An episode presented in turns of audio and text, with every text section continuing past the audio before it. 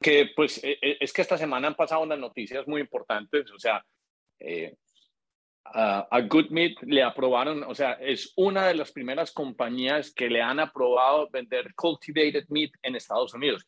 Y esto es pues como, eh, voy, a hacer como unos paralelos, es comparable como lo que ha pasado con AI recientemente, porque entonces eso quiere decir que eh, cómo estamos trabajando va a cambiar sustancialmente y lo que está pasando en el tema de alimentación, pues que se pueda vender carne cultivada en Estados Unidos, porque la compañía ya viene haciéndolo desde hace más de dos años en Singapur, pues eh, ofrece unas posibilidades de alimentarnos totalmente diferentes. Pero yo quiero que empecemos con lo básico. Pues Habito lo conozco desde hace, eh, bueno, técnicamente yo dejé, lo conozco hace por ahí, sí, sí, cinco años, cinco si no años. un poquito más, cinco años, un poquito más. Pero yo quiero, Víctor, ¿por qué no nos, por qué no nos cuentas un poquito de tu background? Tú eres portugués, ¿qué estudiaste? ¿Qué hiciste? ¿Cómo terminaste um, uh, en, pues, en It Just Good Meat? Eh, porque pues la división de carnes o de carne cultivada estaba debajo de It Just y luego pues entonces se creó pues un, un holding, una estructura que es Good Meat. Y tú empezaste y cuando, cuando empezaste estabas muy, o cuando llegaste era un prototipo, era un laboratorio, yo me acuerdo que era lo único que estaba cerrado y sellado y, y todo era pues eh, clausurado y no se podía entrar, pero ahorita eh, la gran inversión se hizo eh, una inversión en Alameda, pues en San Francisco muy importante para construir los primeros tanques bioreactores. Víctor se mantiene pues entre, pues ha sido a, a verificar las operaciones en Singapur, todo lo que pasa en California, pero comencemos contigo, o sea, como una persona eh, eh, con el conocimiento tuyo, es el que ha creado patentes, hay que ha creado y que ha logrado que una compañía como, como Just slash Good Meat eh, hoy, por, hoy, hoy en día haya logrado la aprobación del F, FDA, pues para, para decir, la carne cultivada se puede vender en Estados Unidos. Cuéntanos un poquito más de ti.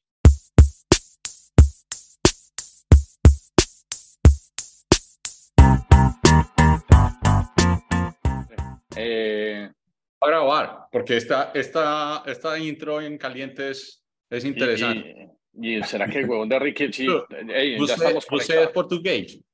Sou português, sim. Que lindo. Sim. Português de Portugal. Eu falo um pouquinho português, mas um português brasileiro. Ah, mas entende-se bem. Entende-se bem. Eu conozco Lisboa, é uma maravilha de cidade. Beleza. Eh, Víctor, ¿vos, eh, ¿vos sos de Lisboa ou Porto? Eu sou nenhum dos dois. Eu sou de Braga, cerca de Oporto.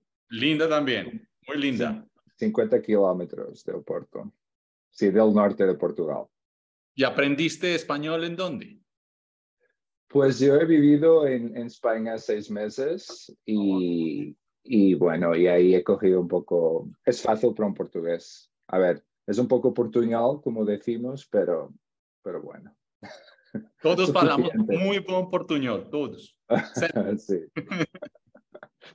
Esto es. Y aquí en California también se habla mucho, ¿no? Español, o sea, por toda la parte, entonces se practica también. Perfecto. Y no te estoy, no Víctor, no te estoy haciendo falta. Conmigo sí podía hablar español. Es que, pues, yo trabajé con Víctor, eh, pues yo trabajé en la compañía cinco años eh, pero yo estaba en la parte pues, de levantamiento de capital y, pues haciendo, mejor dicho, trayendo los recursos para que funcionara. Pero el genio de, de todo lo que ha pasado en GoodMeet es Víctor. el genio pues es el que lidera el equipo. Em, entonces yo creo que podemos empezar de una vez.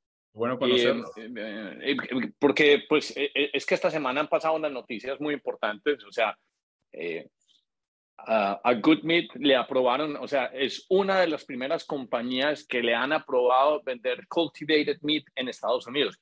Y esto es pues como, eh, voy a hacer como unos paralelos, es comparable como lo que ha pasado con AI recientemente, porque entonces eso quiere decir que eh, cómo estamos trabajando va a cambiar sustancialmente y lo que está pasando en el tema de alimentación, pues que se pueda vender carne cultivada en Estados Unidos, porque la compañía ya viene haciéndolo desde hace más de dos años en Singapur, pues eh, ofrece unas posibilidades de alimentarnos totalmente diferentes. Pero yo quiero que empecemos con lo básico.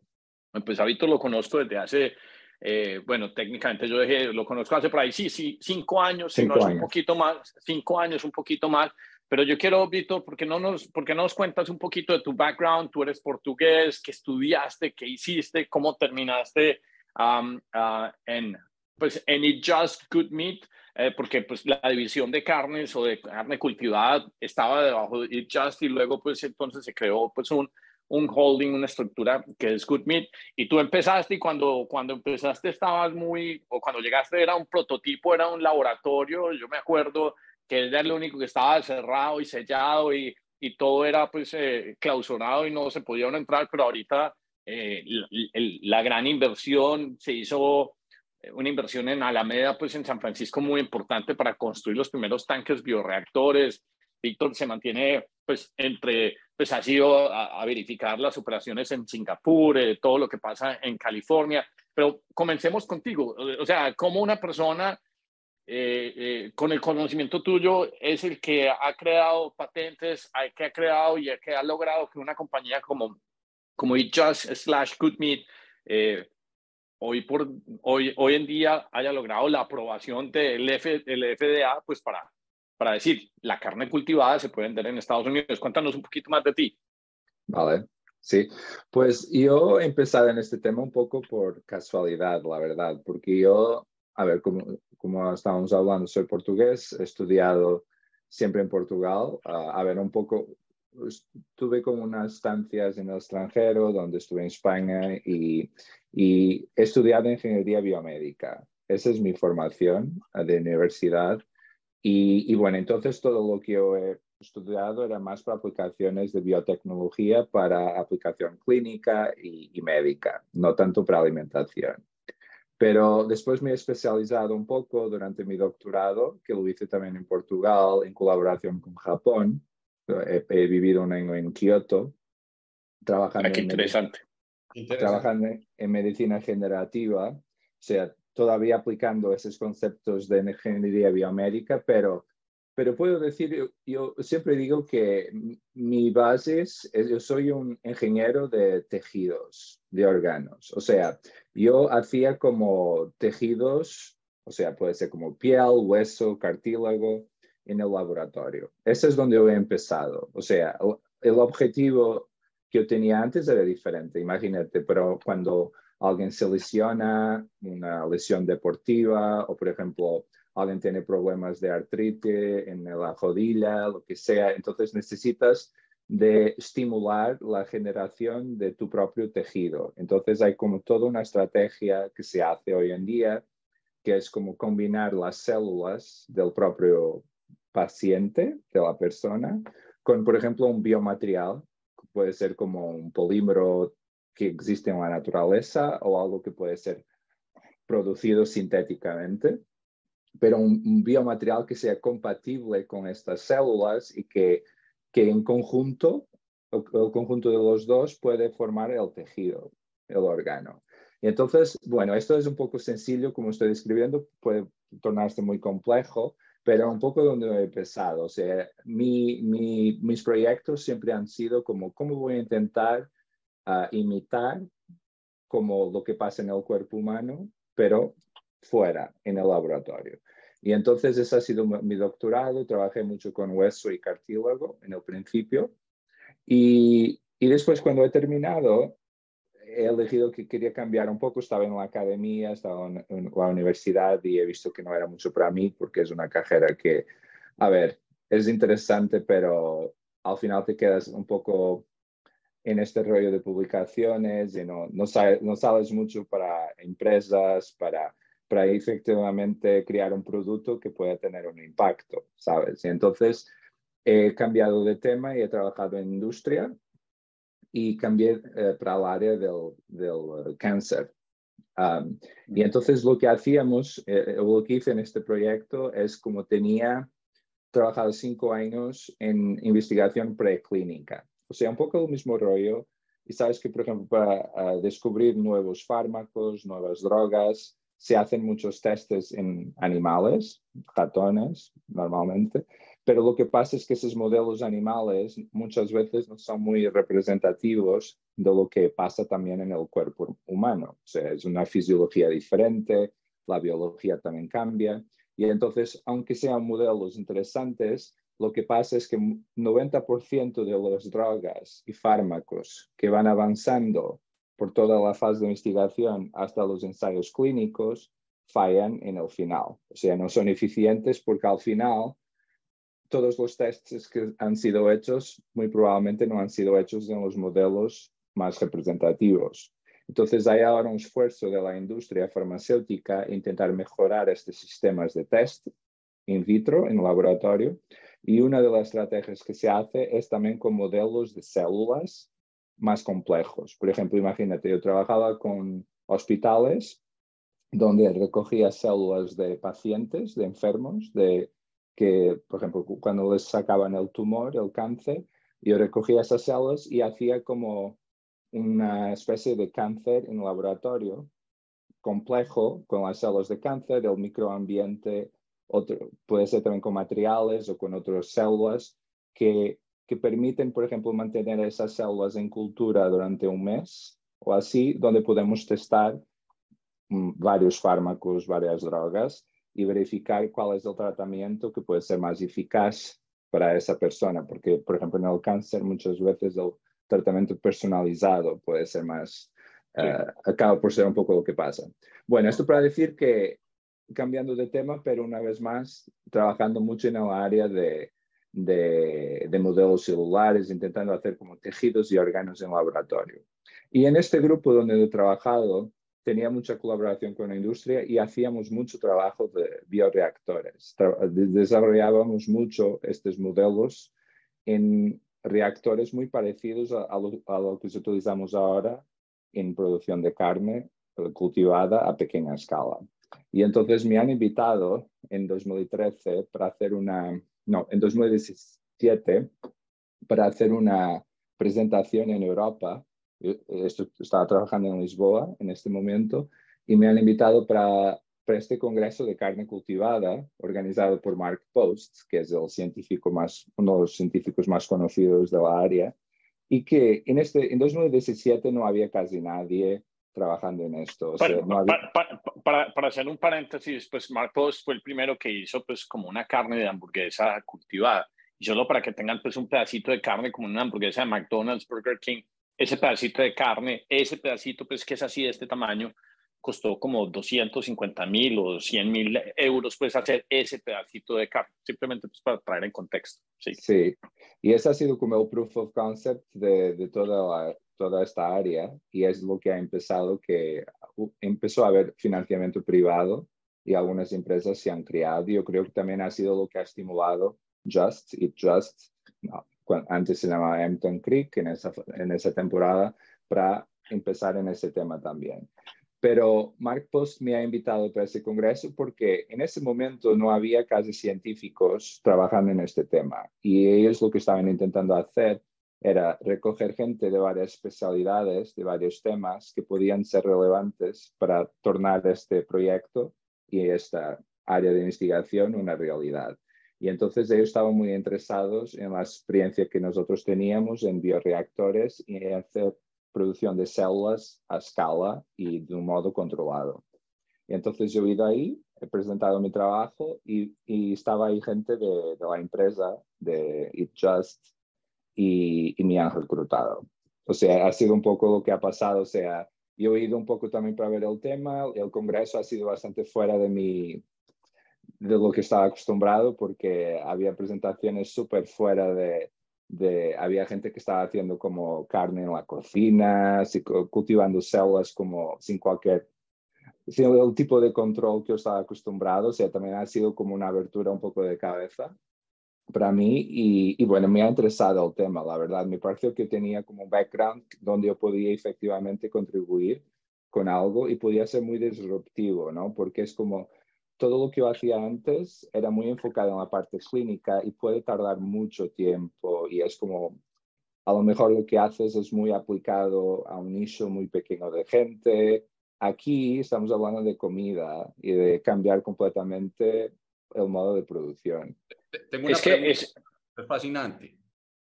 Pues porque uno, cuando te escucho hablar, estás conectando puntos. Al final conectaste un punto que es una frase muy famosa de, Steve Jobs, en un discurso. Que empezaste con una cosa ahí y, fuiste y conectaste ahora con, con, carne en bioreactores. Pero ¿quién, quién fue la persona que te, que te conectó en ese evento? ¿Cuál era el cargo? Eh, eh, ¿Fue, fue el fundador o, o, fue otra persona que, que conectó con, con lo que estaban haciendo allá? La gente de la empresa que he conocido ahí eran los fundadores del grupo de agricultura celular en la empresa. Es gente que al final, eh, cuando me han reclutado, todavía no se han quedado mucho tiempo. Eh, fue Ethan, fue, fue Ethan, ¿cierto? Ethan, Fisher, sí. Sí, que fue Ethan Fisher, que buen tipo y además terminó fundando otra compañía. Pero Darío, yo creo la otra observación, porque nunca había oído esa descripción que me gustó mucho de Víctor, que es ingeniería de tejidos. Entonces, una cosa que pasa en el cerebro, o, digamos que cuando uno, nosotros que normalmente estamos pensando en nuevos negocios y tecnologías, dice, no, es que hay mucha competencia, es que el mercado está saturado. Y mira que, por ejemplo, con todo este tema de OpenAI, entonces, pues había el ingeniero de software y ya se creó el ingeniero, el, el prompt engineer, el que sabe escribirle al AI qué es lo que tiene que entregar como resultado. Y a mí me parece una dimensión, pues desde el punto de vista, pues de posibilidades.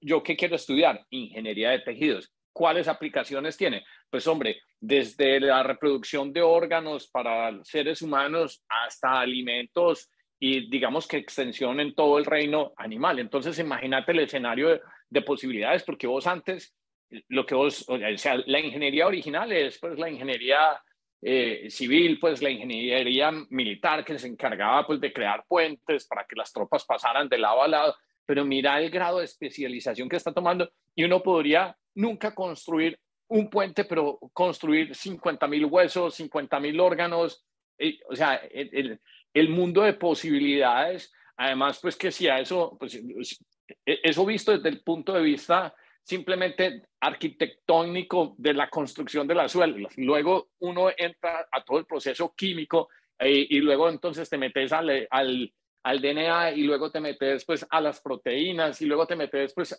a, cada vez pues cuando creíste que estabas en, en, en, algo muy nicho, siempre te puedes inclusive llegar y reducir y bajar y escalar y escalar más hacia, pues escalar no, ir bajando hasta que llegues pues al punto pues o de proteínas y de átomos, entonces me parece, me, me emociona mucho que haya personas como, como Víctor pues con, con, esa dimensión y con esa experiencia. Entonces eh, fue cuando Mark Post te conectaste y, y como para ir eh, poniéndolo así como lo hiciste, simple, ¿por qué, ¿por qué este proceso? Y ahorita me imagino que de pronto nos muestras unos slides, ¿por qué, ¿por qué utilizar ese conocimiento de ingeniería de tejidos?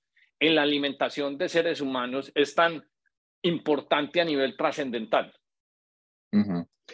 Sí, porque, a ver, nosotros tenemos la tecnología avanzado de una manera y, yo creo también la mentalidad de que, de que podemos y la necesidad también de criar proteína en grandes cantidades porque cada vez consumimos más, las economías siguen desarrollando y ahí el consumo animal ah, también aumenta.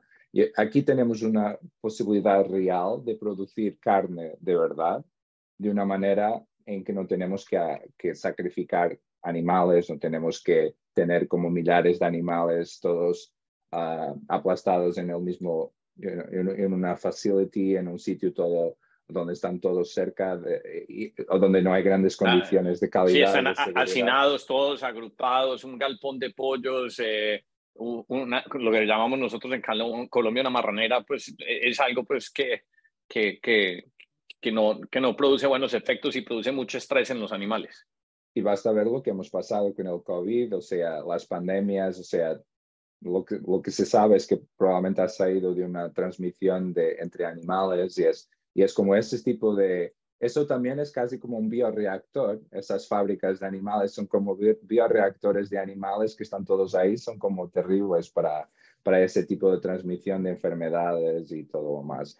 Y ya para no hablar de la cuestión de los antibióticos también, donde que para, para tener todos esos animales concentrados como están y para, y para que estén enfocados en comer, en crear volumen, y no se mover mucho, tenemos que darles antibióticos, que es fatal para nosotros porque cada vez tenemos más resistencia a los antibióticos y va a ser uno de los grandes problemas de las próximas décadas, porque por ahora lo damos como asegurado, tenemos una enfermedad, tomamos un antibiótico, nos quedamos mejores, pero si algún día no tenemos eso, es como estaremos en riesgo. O sea, es, claramente, tiene que ser y es ahora ya uno de los grandes enfoques de investigación también.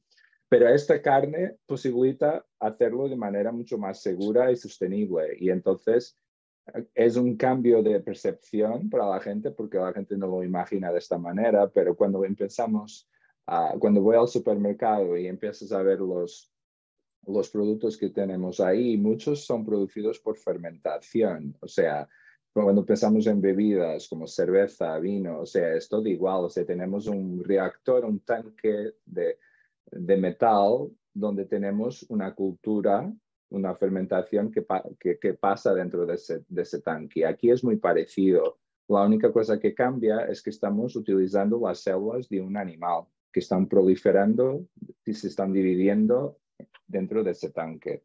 Y entonces esto tiene muchas ventajas. E, e, ese es un punto muy importante. porque, o sea, y, reciclando tecnología, o sea, tanques de fermentación, o sea, vino, cerveza, lo que estaba diciendo anteriormente, o sea, utilizando tecnología que ya existía simplemente para sacar provecho de todo esto. Nunca lo había visto de esa manera, así tan básico. O sea, es verdad, pues el, vino, la cerveza se hace de esa manera. Eh, venga, que ahora lo vamos a, a aplicar acá. Muy, muy interesante. Sí, y después, claro, esto es una tecnología que también tiene un potencial enorme, porque cuando pensamos en la producción agropecuaria, agrícola de animales, ah, tenemos décadas y séculos, siglos de, de información, ¿no? O sea, los productores saben cómo cruzar los mejores animales para tener las mejores características de carne. Es una selección que está que ha ocurrido y sigue pasando durante todo este tiempo. Cuando empezamos a imaginar el potencial que podemos tener también con las células, las células tienen un potencial de división y de evolución, yo diría, más eficaz y más rápido, podemos llegar a un punto de evolución del tipo de productos y de calidad muy superior en un periodo de, corto, un periodo de tiempo mucho más corto. Y esa es una cosa que claro, todavía yo creo que nos está explorando mucho porque el enfoque ahora es verdaderamente tornar esta tecnología viable desde el punto de vista económico y escalar, o sea, producir a una cantidad que sea efectivamente disruptiva, pero cuando tenemos esta estructura implementada, después el potencial es enorme. Podemos cambiar la componente nutritiva de las células, podemos, por ejemplo, reducir el colesterol de la carne, podemos a lo mejor aumentar la cantidad de proteína. O sea, hay muchas cosas que se pueden hacer de una manera en que no estamos modificando las células. A veces puede ser tan sencillo como cambiar el medio de cultivo, la comida que damos a las células. Y eso puede ser suficiente para cambiar las propiedades de ellas. Y, yo creo que hay que poner como un ejemplo más sencillo para que la gente pueda como visualizar el impacto. Eh, normalmente una, una gallina o un pollo para llegar a un punto donde se puede consumir, el tiempo promedio son que eh, pollos son como cuatro meses, cinco meses. ¿Cuál es el tiempo promedio? Yo creo que es, más dos meses, más o menos. Dos meses. Pero una vaca, pues, o, ganado vacuno son más o menos eh, casi dos años, 18 meses, ¿cierto? Correcto. Sí. Y, entonces lo que permite también esta tecnología, pues, además que, pues, esto es pura entropía y cuando digo entropía es, pues, transformación de energía y recursos en una cosa. ¿En cuánto tiempo? Pues primero la compañía comenzó con pollo, pero posteriormente va a irse pues a las diferentes especies. Pero ¿cuánto tiempo eh, desde que tú tomas la primer célula, em, cuánto demora para llegar a uno y decir, bueno, aquí hay un chicken nugget, aquí hay algo que se puede consumir? Ya, ¿cuáles son las diferencias en tiempo? Y si fuese pues en ganado vacuno, ¿cuál es la diferencia de tiempo? Pues para, uno pintar un, un, set de comparables. Pues eh, nuestra producción tarda aproximadamente cuatro semanas desde que empiezas de la, de la célula, de la célula inicial. Es como un stock desde, tiene como dos mililitros de stock de células, que es como nuestro principio.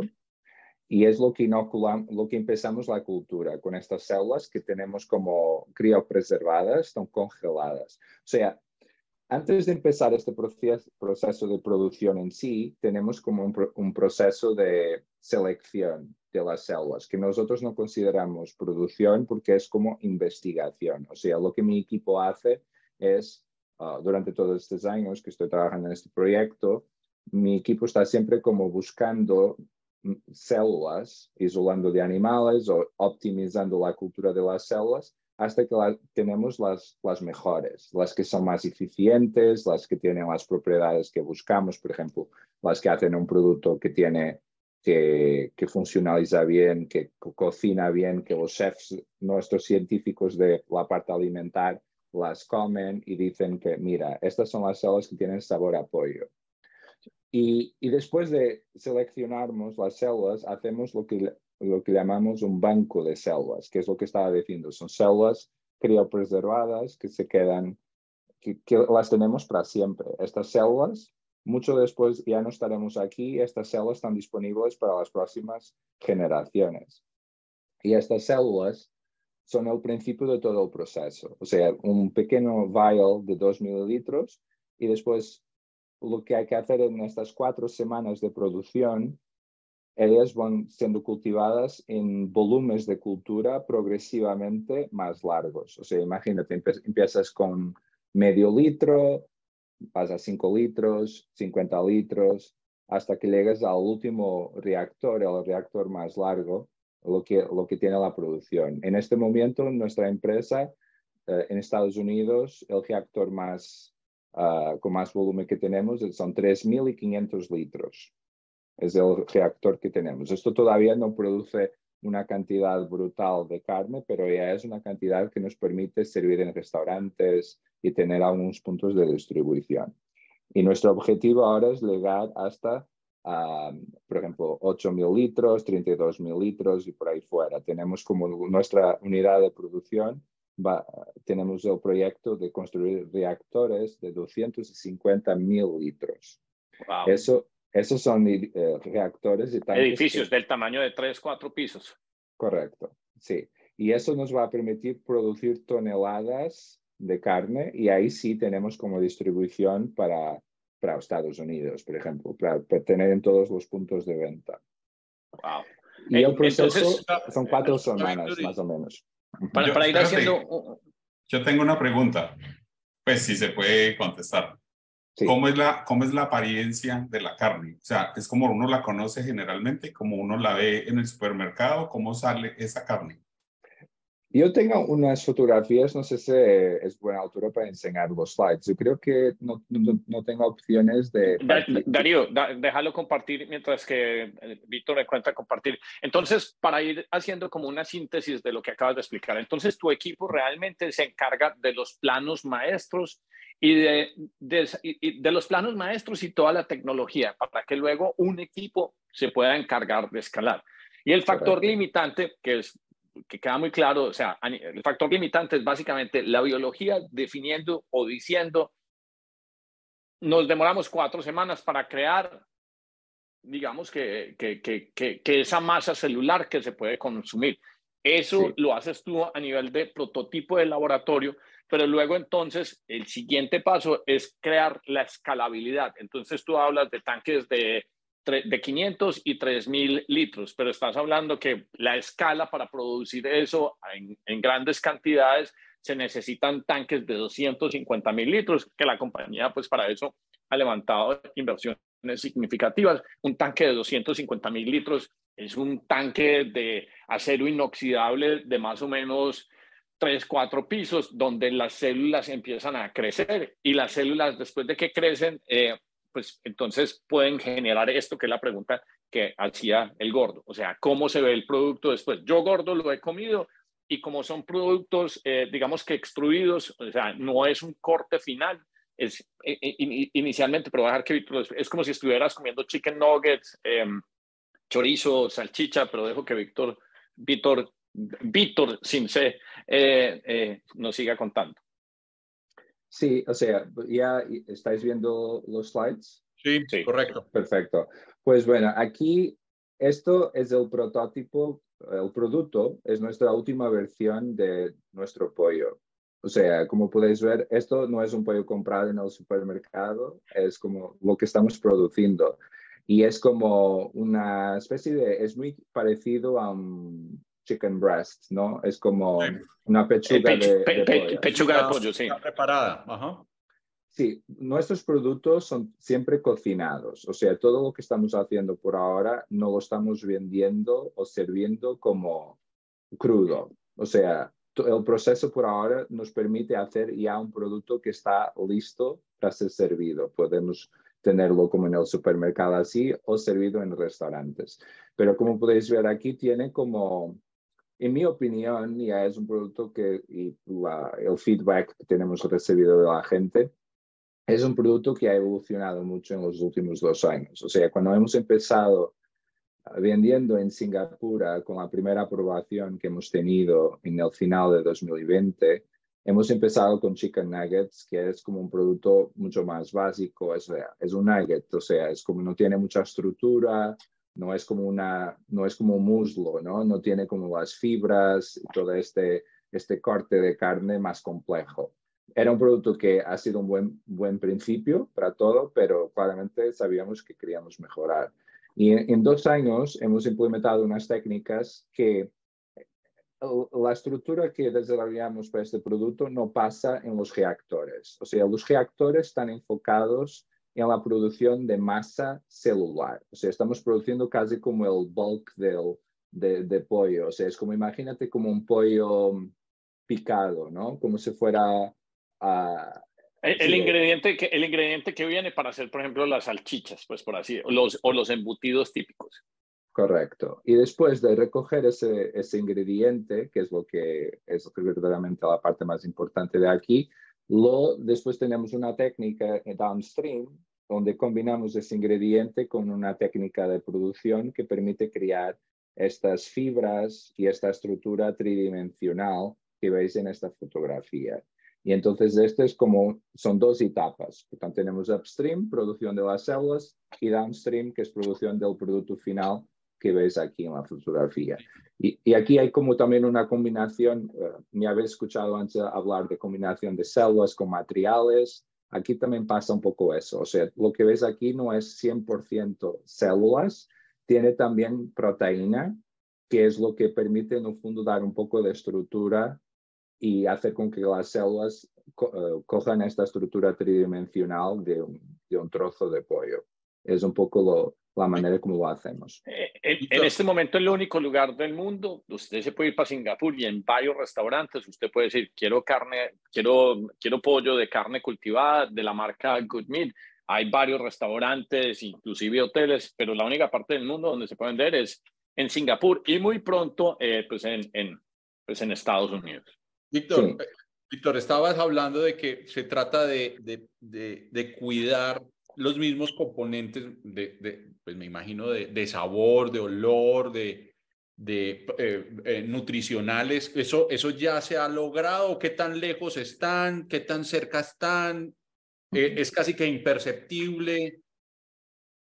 En términos, en, en, sabor, yo creo que estamos bastante bien, o sea, su punto de vista de aroma y todo, yo creo que todavía podemos mejorar un poco, pero, pero la experiencia en general ha sido una de las evoluciones del producto, ha sido también hacer una experiencia eh, de que tenga un sabor a, apoyo más fuerte. ¿no?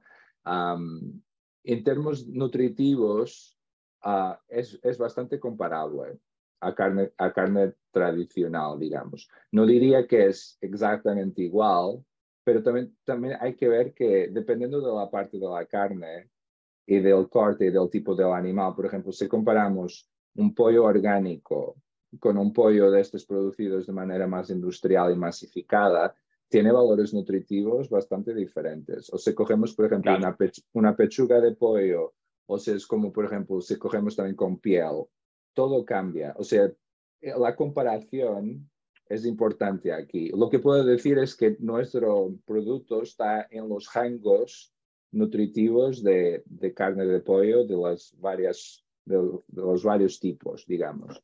Darío, yo lo probé, yo lo probé varias veces, pues, y pues tenés que ser casi como un catador, pues, de, de, pollo para darte cuenta, pues, que, que el uno es de un animal sacrificado y que este es, pues, de, de carne cultivada. Además, pues, eh, Good Meat sí tiene, pues, una muy buena presentación, entonces diría que inclusive muchas veces hasta mejor, pues, que, que el convencional.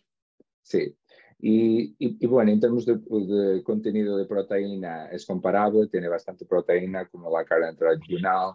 Las grasas que, que, encuentras también son parecidas a las grasas animales. Y es un poco, tiene sentido, o sea, es, era un poco lo que esperábamos porque al final es toda la justificación que estamos yendo por esta estrategia en vez de, por ejemplo, hacer un plant-based meat, ¿no? Porque Aquí estamos utilizando las células del animal, entonces las propiedades de la carne deben ser bastante parecidas, porque al final los nutrientes de las células serán, parecidos a lo que les encuentras de las células del propio animal en una carne tradicional.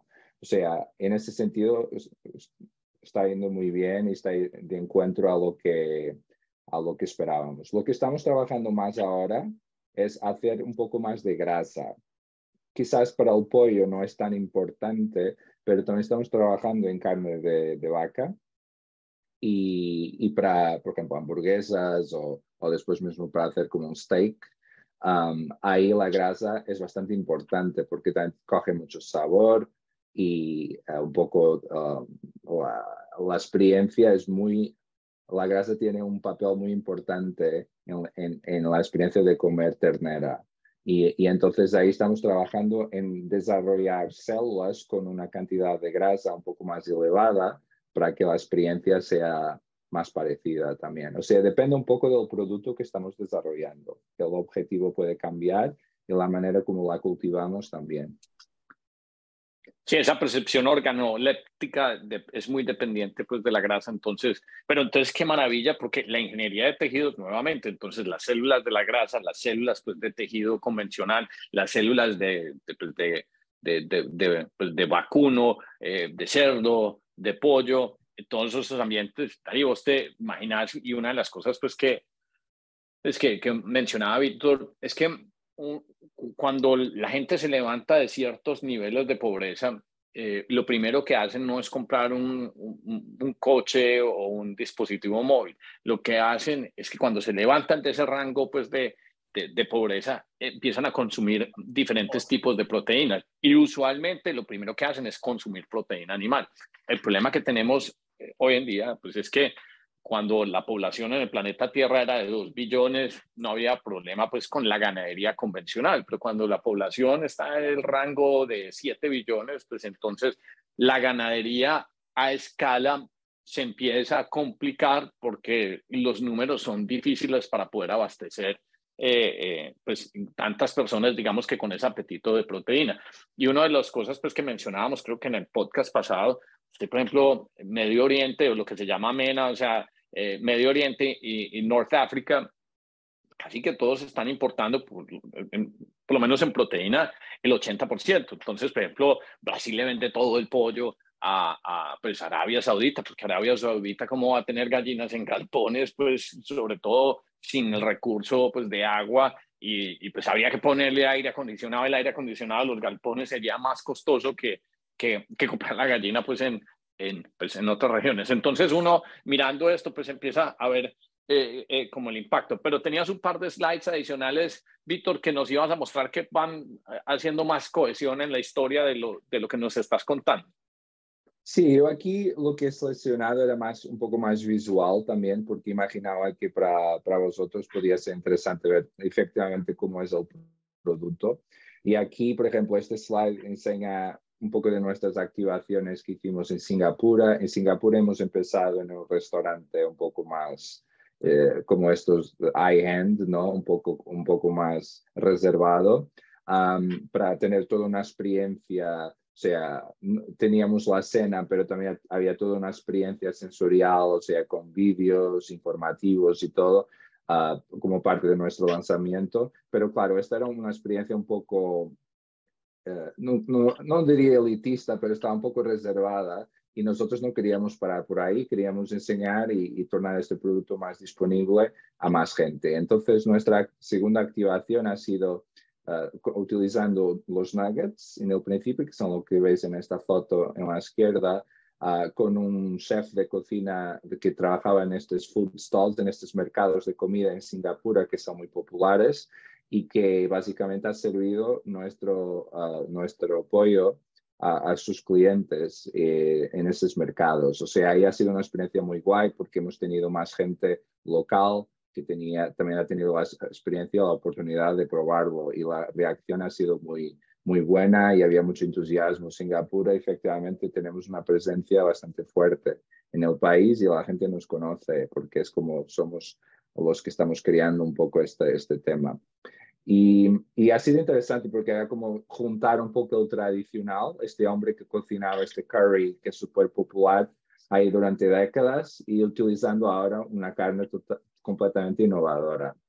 Entonces ha sido una experiencia muy, muy interesante. Pero como ves en la fotografía, ese pollo inicial, uh, como era un nugget, no tenían como todavía la estructura que hemos visto en el, uh, en el primer slide que tenía como este pollo ya mucho más fibroso, con más fibras, más una estructura de muslo, una estructura mucho más compleja. Por eso este, ha sido un principio.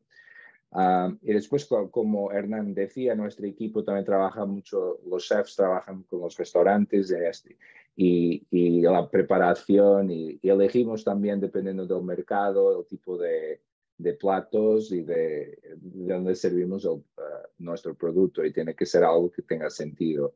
Uh, en Singapur obviamente está muy direccionado al mercado asiático y entonces nuestro, el pollo siempre fue preparado en combinación con, con platos de comida asiática. Uh, en Estados Unidos ahora estamos empezando a trabajar con José Andrés, que va a ser nuestro, va a ser donde vamos a lanzar nuestro producto en sus restaurantes. Y claro, aquí la preparación de los platos ya tendrá otro tipo de mercado y será otra, otro ángulo diferente, pero también va a ser muy interesante. Vamos a lanzarlo en Washington, D.C., el primero. Todavía no sé el nombre del restaurante, estamos eligiendo, pero la idea es como hemos tenido la aprobación de FDA aquí recientemente, la idea es como, pues, y FDA tiene base ahí en Washington, puede ser interesante como hacer un eh, eh, Eso que, que, me está dando un poco de hambre. Eso, eso que está diciendo Víctor, eh, que parece muy sencillo, aprobación de la FDA, aprobación de la Food and Drug Administration. ¿Qué quiere decir eso? Que el producto lo analizaron, lo miraron y se dieron cuenta que es sano para el consumo, que quiere decir que también es beneficioso porque se pueden solucionar muchos problemas de desnutrición. Eh, bueno, eso depende pues de la aplicación, obviamente, pero quiere decir pues que es apto para el consumo humano y ese es un logro Víctor, ¿cuánto llevaba la compañía trabajando, pedaleando por eso? Por lo menos cuatro o cinco años. O sea, eso no es un proceso fácil. O sea, el proceso regulatorio es complicado eh, eh, y, muy, y solo hay dos compañías que lo tienen en el mundo.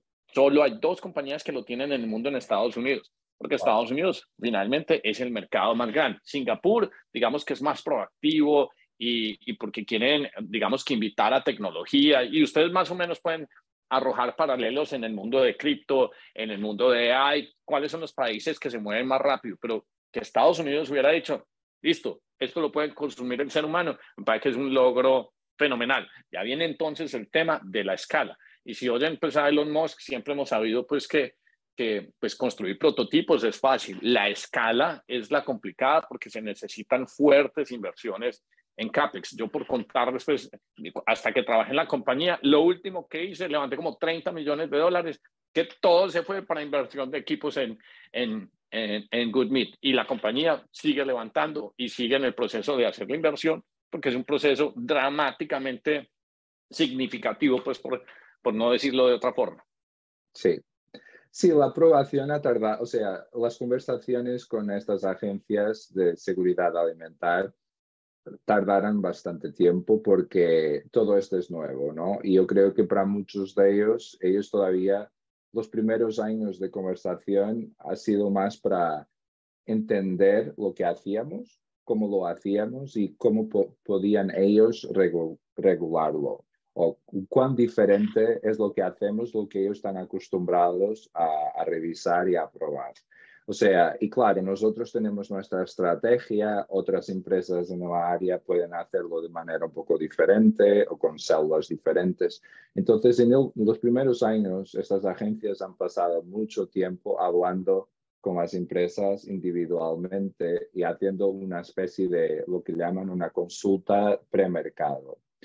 Y después, cuando crearon efectivamente una, una framework que es como una, un listado de, de, información y cuáles son las etapas de submisión y de información que tenemos que, que, que submeter para una aprobación. Eso ha sido publicado quizás hace como un año y medio, dos años eh, en Estados Unidos y es como ahí sí se ha oficializado un poco la submisión de, de nuestros datos. Y nosotros como también ya estábamos produciendo en Singapur hace un par de años y antes ya habíamos recogido toda esa información para, para tener la aprobación ahí, um, estábamos muy preparados para eso, o sea, y, y al final por eso hemos sido una de las primeras que, que hemos tenido la aprobación. Y esto es muy importante porque FDA, ah, ah, aprobación de FDA nos da como un celo de, de, calidad y de seguridad que yo creo que para el consumidor es, es, muy importante. Y claro, y nos permite, nos, nos da el permiso para, para pasar a la a etapa siguiente. En Estados Unidos es un poco complejo, más complejo que en Singapur, porque ahora estamos hablando con el Departamento Agrícola. O sea, porque aquí en Estados Unidos el Departamento Agrícola es quien regula la carne, que es uh, USDA, y, pero ya no son tan... Regula el sacrificio de animales, USDA. Es, es, por eso es que es complejo. Sí, me acuerdo cuando existía la duda que si primero íbamos a la FDA, a la USDA, entonces como USDA es sacrificio de animales y nosotros no o nosotros pues o la compañía no sacrifica animales, entonces es, eh, hay, hay un trabajo interesante pues como de, de, de, lobby y de aspecto regulatorio. sacrificamos las células cuando las cogemos del reactor, es como me gusta comparar. Y es como ellos um, básicamente son inspectores, eh, pero los inspectores tendremos uno en nuestra unidad de producción y, y básicamente lo que ellos miran es más como si estamos siguiendo todos los protocolos y también miran cuestiones de la label, o sea, la, el rótulo de ingredientes. ¿Qué dice la etiqueta? Sí, los ingredientes de la etiqueta. Sí, o sea, como... Y, y, el nombre que vamos a llamar a esto, que es todo también una discusión que podríamos pasar toda la hora en esto porque es como un tema siempre muy fracturante, o sea, hay mucha discusión. Es como cultivated meats, cultured meats, cell culture Exacto. Víctor, ¿cómo se, o sea, cuál es la, o sea, ¿qué, Tú eres ingeniero de tejidos. Perfecto. Pero ¿cómo se llama? Culture, cultivated, ¿cuál es la verdadera definición? O por lo menos la que más estén utilizando ustedes en este momento. Nosotros utilizamos cultivated meats. Carne um, cultivada. Carne cultivada, sí, porque hubo una temporada que usábamos cultured, cultured meats, que, que es muy parecido, la verdad, es un poco el mismo concepto, pero cultured ya es utilizado para un tipo de, por ejemplo, pescado, para describir um, producción, um, o sea, cuando recoges pescado que no es en el, en el Atlántico, en el océano, pero es una producción en vive, no sé cómo decís, una producción eh, como... Sí, en granjas, básicamente. Sí, piscicultura, ¿cómo se llama? Piscicultura, sí, sí. Correcto. Y entonces yo creo que hay algunas producciones de este estilo que ya se llaman como cultured, algunos, algunos términos que ya, ya se usan el termo cultured para ese tipo de producciones, entonces podría crear alguna confusión. Y entonces el, las empresas han legado, y también con estudios de mercado y todo, han legado a la decisión de, de uh, llamar cultivated. Y ahora es lo que estamos discutiendo con USDA para, para ver si estamos de acuerdo, a ver qué tal. O sea, no queremos quedarnos muy presos en esto, o sea, porque esas discusiones pueden tardar mucho tiempo, o sea, no vamos a... La idea no es uh, quedarnos un año discutiendo la nomenclatura de esta carne, queremos lanzarla Ah, pero claro, esta es una parte importante, particularmente cuando hacemos la escala y estos productos llegan al supermercado y la gente, y hay un, más la parte de marca, de branding, ahí es importante que, que no sea un nombre que, que asuste, que dé miedo a la gente, ¿no? Y entonces es cuando es importante tener esa definición también. Te, te hago otra pregunta, Víctor, pero esto ya es como personal, me decís si la puedes compartir una de mis funciones al principio, pues que estaba levantando capital para Good Meat, era también visitar un montón de compañías de carne en el mundo y decirles, existe esta nueva tecnología. Y todos me recibían como si hubiera acabado de aterrizar de Marte. Entonces yo me iba para los BRFs, para los JBS, para los Subcarne, para los CNU de Colombia. Entonces no, Hernán, nos acabó de llegar un loquito que nos propuso que hiciéramos carne cultivada pues, en bioreactores. Es más, una de las cosas que yo sé que pues el sueño de Josh y, y, pues es poder crear pues estos, eh, eh, esta carne cultivada, por ejemplo, eh, Gordo Darío, uno zona franca Barranquilla, bioreactores de carne, porque tenemos toda la capacidad para distribuirlo, digamos que todo el Atlántico. Entonces uno decir, hey, propuesta de gobierno, mejorar la alimentación en Colombia y dos o tres compañías grandes hacer esto. Josh sería súper o está súper abierto pues a explorar una idea así. Es más, lo está haciendo con, con muchos otros gobiernos del mundo. Pero vos serías capaz de decir que en el futuro una compañía como los grandes productores de carne sería casi que tonto no adoptar esta, esta, esta tecnología en vez de seguir sacrificando animales. Y lo hago con el siguiente paralelo, porque Darío, lo hemos visto, llegan unos se llega uno y se junta un grupo de ingeniería y crean OpenAI y sacan ChatGPT y Google toda la vida había tenido los mejores datos del mundo, pero lo hemos mencionado en el chat de aquí muchas veces, se van a quedar con la lonchera de, de, de, de Google simplemente porque no se movió rápido, porque no aprovechó una nueva tecnología. Víctor, ¿vos no crees que lo mismo le vaya a pasar a las compañías que están en el mundo de proteína animal por no adoptar estas tecnologías? Yo creo que está pasando es que las empresas están, esas empresas de producción de carne, las más fuertes, están esperando que esta tecnología se desarrolle. O sea, yo no creo que ellos quieren mucho invertir en construir los reactores de raíz, ¿no? Particularmente sin tener muchas pruebas por ahora de que es efectivamente posible producirlo a una escala significativa. Yo creo que el momento que nosotros lo, demostramos que es posible y que es competitivo a nivel de, costo de producción, va a haber claramente una tendencia en, inversión y estas empresas van a adoptar. Pero es necesario hacer un poco este proceso que, que, es un poco doloroso y tarda un poco, que es lo que decías, de construir la infraestructura, coger esta inversión privada, para efectivamente, porque también el tipo de valencias y de, conocimiento es muy diferente. Es como, es como todas esas empresas tienen básicamente que, contratar un modelo de negocio y talento que es casi lo opuesto a lo que tienen, ¿no? O sea, aquí tienes que coger ingenieros de, de, producción, o sea, con una experiencia en tanques de, de metal y escala, escalas industriales. Después tienes que ir como a buscar gente como yo, a lo mejor un poco con más experiencia a nivel de, de eh, medicina generativa, células, cultura de células. O sea, es como un tipo de experiencia que es muy diferente a lo que ellos están acostumbrados. O sea, yo creo que necesitan de más pruebas. Pero ya ves, por ejemplo, la empresa de Brasil ha contratado, ha, ha, comprado una empresa española de carne y, está, y ha montado todo un centro de investigación enfocado en carne cultivada en uh, Florianópolis, creo, en Brasil.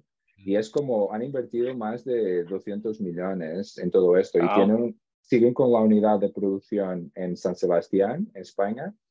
Y, y, ahora tienen como un instituto de, de, investigación enfocado a la carne cultivada, o sea, J, J, JBS.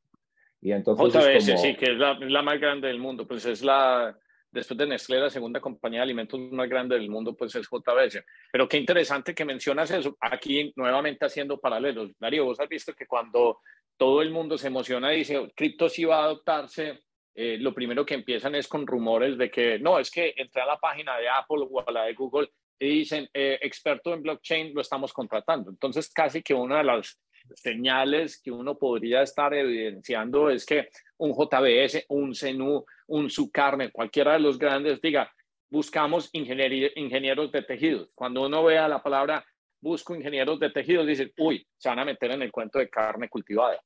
Sí, yo creo que ellos, ellos tienen un conocimiento increíble en el downstream. O sea, cuando nosotros tengamos el ingrediente a una escala y a un costo que sea competitivo, ellos a partir de ahí pueden hacer lo que quieran con, con esto, porque ellos conocen mejor que, que, nadie cómo hacer una buena pechuga. O sea, es como ellos tienen todo un conocimiento de décadas Ah, y mucha gente trabajando en ello. O sea, de eso no habrá dudas. O sea, por eso creo que el suceso de esta tecnología, nosotros podemos seguir haciendo prototipos y nuestras versiones y muchas versiones y seguir mejorando el producto, pero en mi opinión, todo, todo se resume al suceso de la tecnología de producción de células. Si somos bien, si esa parte del proceso es eficiente, esto va, va a tener éxito.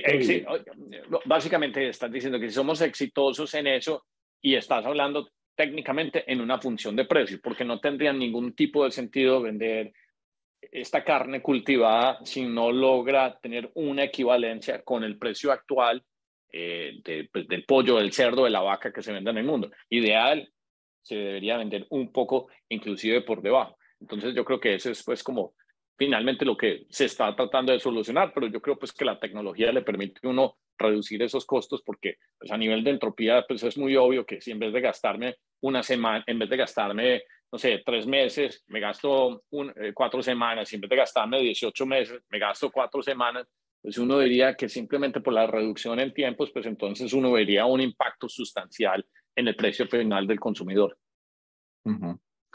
Sí, completamente. Y aquí tengo esta fotografía que estoy enseñando, es nuestro último lanzamiento en Singapur, que es la, la, versión del pollo que os había enseñado, la más desarrollada. Está con más fibras, con una textura más parecida. Y aquí lo curioso es que estamos vendiendo el producto ya en una carnicería. O sea, y como ves, el producto está al lado de la carne tradicional. O sea, es como para mí es bastante impactante, es bastante guay, porque hasta ahora, hasta, ahora había sido como más experiencias de restaurante, pero aquí ya tenemos como el producto uh, lado a lado con, con, otro tipo de carne. Y es un poco la dirección que, que vamos a seguir.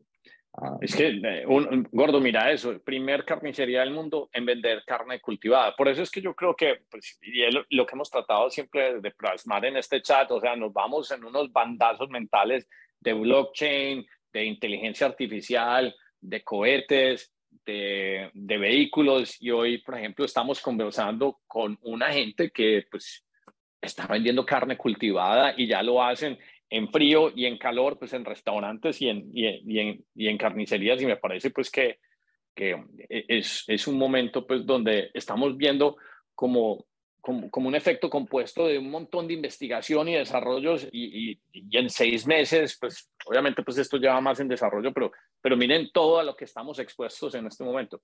Esos son los bioreactores, eh, Víctor, esos son de, de, de, Good Meat, ¿cierto?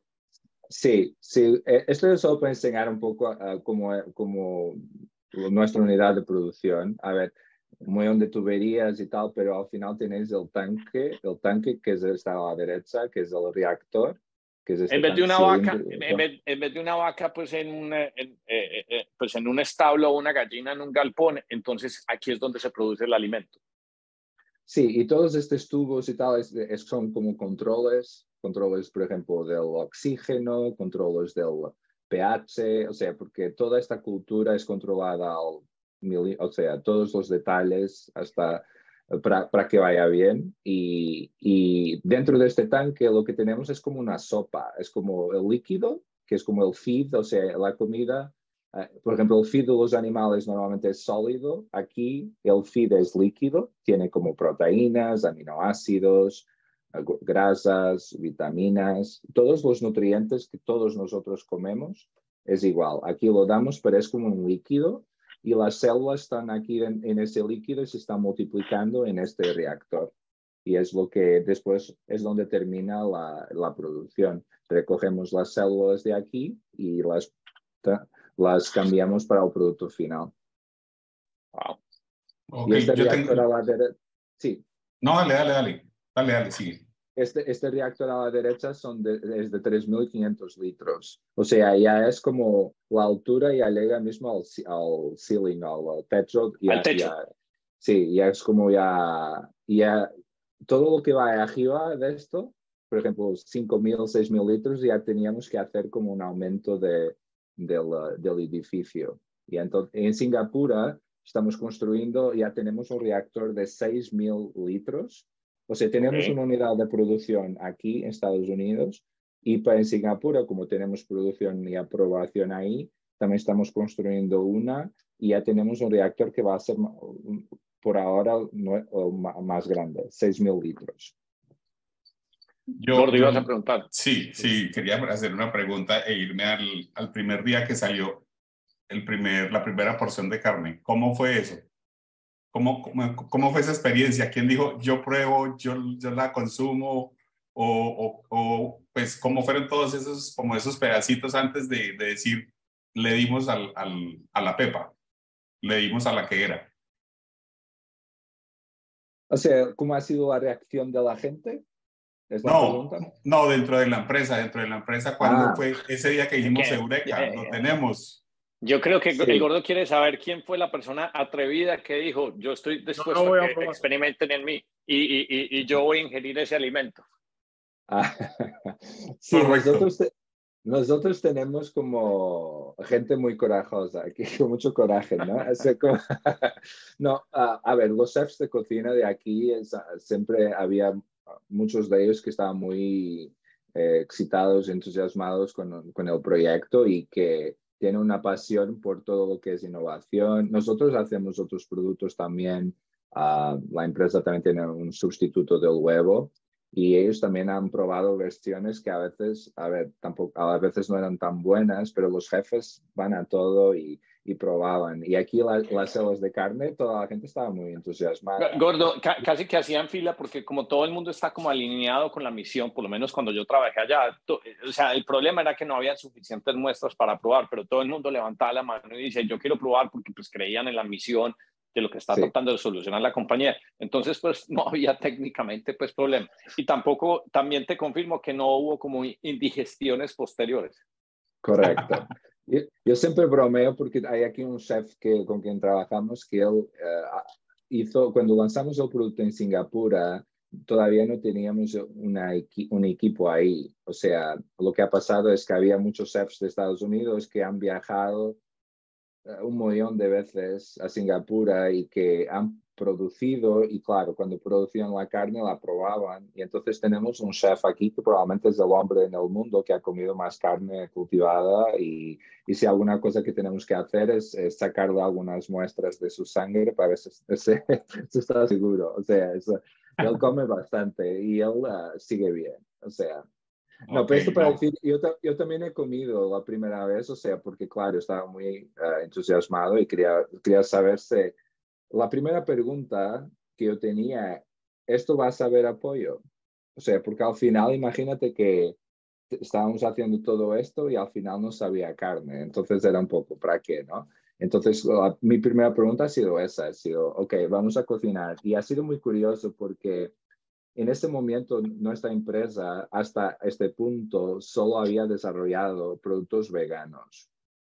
Y entonces en la empresa había mucha gente, o sea, cuando se cocinaba era un open space, un despacho abierto, y la cocina estaba abierta también para el despacho. Entonces cuando cocinaban siempre olía en el despacho y nunca olía carne, porque ahí no se comía carne. Y la primera vez que hemos cocinado estas células, estaban como grillando un poco ahí en la chapa, que ha empezado a oler a carne. Y ha sido como, wow, esto es como lo que estamos haciendo tiene sentido. O sea, esto efectivamente es la dirección que tenemos que ir y estas células, las que hemos elegido en ese momento, son las células que han, hemos tenido aprobación en Singapur y ahora en Estados Unidos. Ah, y entonces sí, ha sido un momento súper guay para mí. Ok, perfecto. Interesante toda esa historia, Víctor. Yo, yo tengo de pronto una pregunta que es muy difícil de contestar, pero de todo lo que has contado, lo que más me ha conectado contigo es, es tu profesión, que yo, pues, siendo muy honesto, no sabía que eso existía. ¿Cuántos Víctor hay en el mundo y cuántos se están produciendo después de todo esto? Yo creo que ahora se están produciendo bastantes. Eh, o sea, yo veo, pues, te puedo decir que ahora hay como 150 empresas por todo el mundo en esta, en esta área. Es como casi, casi cada país tiene, tiene una empresa ahora. Puede no ser una empresa que vaya desde el desarrollo de producto hasta el consumidor, pero puede también ser como empresas que están desarrollando como B2B o tecnologías de apoyo. Pero hay mucha gente de mi área antigua y te puedo decir que hago muchas presentaciones en, en, en cursos de ingeniería biomédica y tal, y hay gente que está cogiendo mucho interés y también conozco, mismo en Portugal, gente que estaba trabajando en la área donde yo estaba y que ahora también están haciendo alguna investigación en esto. Porque la verdad es que eh, tiene mucho potencial porque cuando piensas, por ejemplo, en ingeniería de tejidos tradicional, lo que yo hacía antes, tienes que hacer un órgano funcional. Piensa como tengo que introducir estas células a lo mejor en un paciente en una persona y ellas van a tener que funcionar de la misma manera que las originales. Eso es todavía más complejo do que esto. Está aquí tú estás haciendo un trozo de carne que al final tiene que ser sabroso, tiene que tener la textura, pero al final no tiene que funcionar como un muslo, ¿entiendes? O sea, el objetivo es un poco, o sea, yo creo que es más tangible, o sea, es más accesible, aunque sea un desafío muy grande por el costo, porque lo tenemos que producir más barato. En términos de propiedades, lo que estamos haciendo es algo que hay, hay mucho futuro. Y entonces sí, estoy viendo mucha gente ahora empezando. Y, y, me alegro. A ver, es la única manera que esto puede funcionar. Y, yo, yo, creo, yo creo, Darío, que más interesante y gordo no puede ser pues que lo que nos contó Víctor hoy. Víctor, ya estás buscando gente, o sea, si, si, si necesitas reclutar gente, ¿dónde te puede seguir la gente? ¿Vos sos activo en Twitter o, o, o, simplemente que escriban a Good Meet y dicen, no, yo soy ingeniero de tejidos y me interesa? que yo puedo ser catador. Pues, pues me pueden escribir por LinkedIn, normalmente es un buen sitio para eso, pero soy Vitor Espíritu Santo en LinkedIn, no creo que es, no, no será muy difícil. Lo, lo, ponemos en la descripción también del episodio, pues por si, si la gente está interesada, porque me parece fascinante pues todo lo que están haciendo, pues y, y, y, también pues como nadie lo ha hecho, entonces pues eso lo hace dos veces más interesante porque son pioneros pues en, en, pues, en el mundo de la alimentación y que nota esta esta definición. Yo creo que yo, yo, voy a buscar ahorita ingeniero de tejidos. Esa debería ser una carrera. En, en la escuela de ingeniería eh, lanzaron, creo que biomédica o biomedicina, debería existir ingeniería de tejidos, pues es la universidad donde yo me gradué, pues en Colombia. Sí, aquí en, en, en Portugal, eh, donde he estudiado, e, es una era como una especial, especialización que por ejemplo, mi curso, mi carrera se dividía en cuatro. Podía seguir bioinformática, electrónica médica, ingeniería clínica y la cuarta era ingeniería de tejidos y medicina generativa. O sea, ya en algunos países ya va habiendo un poco, pero es bastante especializado. y yo creo que ahora, yo, yo personalmente creo que debería haber más carreras de agricultura celular, porque es como nosotros estamos hablando aquí de carne, pero por ejemplo, podemos hacer todo tipo de productos. Podemos hacer, uh, uh, por ejemplo, también hay empresas muy guays que están haciendo leche, sustitutos de leche, con, también con, con producción de células que, que producen las proteínas. Cuando, que cuando yo, cuando, yo, cuando yo empecé en la compañía y vi el proyecto pues, de Good Meat, llamé a todos amigos míos que son ganaderos, les dije, vendan todas sus fincas, toda su ganadería, que viene este negocio. Yo, yo creo que muchos de ellos estarán bien. A mí me gusta más como decir esto, me gustaría que funcionara para sustituir la producción masificada, para que nos pudiéramos, pudiéramos quedar con las ganaderías, ¿correcto? más pequeñas, las que producen así una calidad de carne mejor, que ese puede ser un producto premium, un producto que yo creo que todavía hay que seguir haciendo. Pero aquí el ideal sería que esta tecnología sustituyera lo que fuera más masificado. Para mí sería el mejor de los dos mundos. Gordo Darío, ¿qué preguntas adicionales tienen para Víctor? Porque tiene otra reunión, entonces para no quitarle mucho tiempo. No, no, no. Fascinante, ciencia ficción. Para mí estoy escuchando es como ciencia ficción, pero ya está real. Es como un poco lo que nos estaba pasando con inteligencia artificial, que es ciencia ficción, pero ya está aquí. Entonces es como, pues ya, ya llegó. Carne pues cultivada, blockchain, sí, no, pues tenemos que volver. Carne cultivada, blockchain e inteligencia artificial. 10 AM. No, es impresionante, es impresionante, la verdad. Oh, Víctor, muchas gracias. muchas gracias. Ah, sí, No, solo para terminar de la inteligencia artificial también ya se empieza a aplicar también en este tema, porque es como, es, una, es un área que combina tantas, o sea, hablamos de ingeniería de tejidos, pero hay, otras áreas aquí que son muy importantes, bioproceso, ingeniería de, escala, de, esencialmente la parte de ingeniería de construcción, estamos a, biología molecular, la parte culinaria.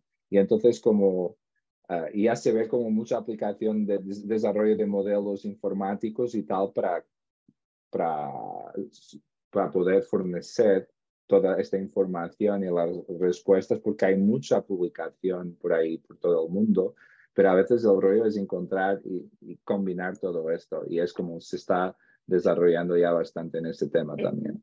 Víctor, ojalá te podamos llamar en, seis meses o un año cuando digas, bueno, ya estamos vendiendo, o mejor dicho, me, escribís o nos escriben y me dicen, ya tengo la carne, el beef o la de cerdo, porque también sería importante mencionarlo. Entonces, aquí, aquí te, o sea, aquí tenés una casa para que nos vas contando pues sobre todos tus avances y las cosas que, que, vas progresando en este mundo de ingeniería de tejidos, porque me parece increíble.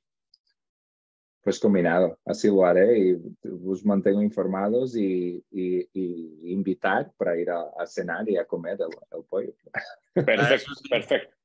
Si te das, Víctor, si, si, te das una vuelta por Medellín, nos llamas y mm, te invitamos a un par de copas por allá y um, sería muy entretenido para que nos contes historias. Pues. bueno, no, entonces, Víctor, eh, nos despedimos. Muchas gracias por tu tiempo. Darío Gordo, eh, estamos muy disciplinados, dos, dos episodios esta semana. Qué bien. Voy a desconectar y muchas gracias otra vez, Víctor. Muchas gracias. Muchas gracias.